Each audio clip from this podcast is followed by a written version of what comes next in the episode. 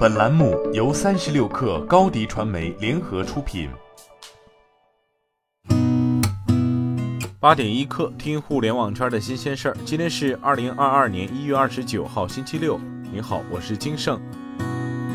据报道，针对来电显示费何时能取消的问题，中国移动方面昨天回应称，公司自二零一六年四月一号起就已全网停止销售来电显示收费资费。下阶段，中国移动将持续与部分使用老套餐的客户积极沟通，在三至五年内逐步取消来电显示费。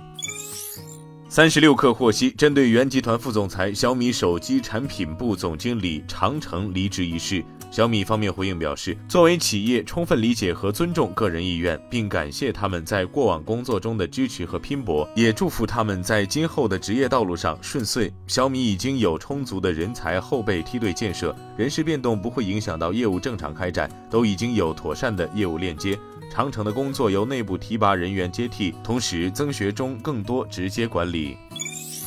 据教育部消息，教育部校外教育培训监管司召开非学科类校外培训机构头部大企业负责人座谈会。监管司有关负责同志指出，随着校外培训治理工作的深入推进，一些地方出现了非学科类培训机构借寒假之机肆意涨价、过度营销、制造社会焦虑的做法，这既背离教育公益属性，又危害行业自身健康发展，必须坚决予以纠正。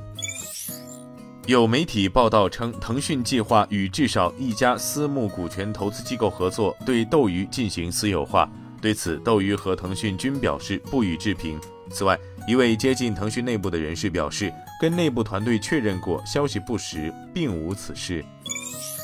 据去哪儿方面消息，已经收到部分国内航司的通知，自二零二二年二月五号出票日期起。恢复收取国内航线旅客运输燃油附加费。根据去哪儿收到的通知，此次征收国内航线燃油附加费的标准为：八百公里含八百公里以下航线收取十元，八百公里含八百公里以上航线二十元。据央视新闻报道，在昨天下午举行的北京冬奥会火炬传递媒体吹风会上，北京冬奥组委新闻宣传部副部长吕钦介绍。北京二零二二年冬奥会火炬传递将于二月二号至四号在北京、延庆、张家口三个赛区进行，包括十一个闭环外的封闭传递区域和一个闭环内的独立传递区域。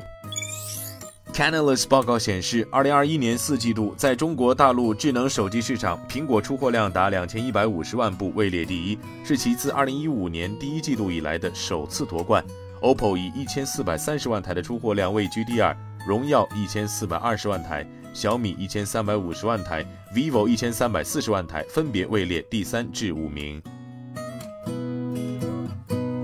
今天咱们就先聊到这儿，我是金盛八点一刻，咱们明天见。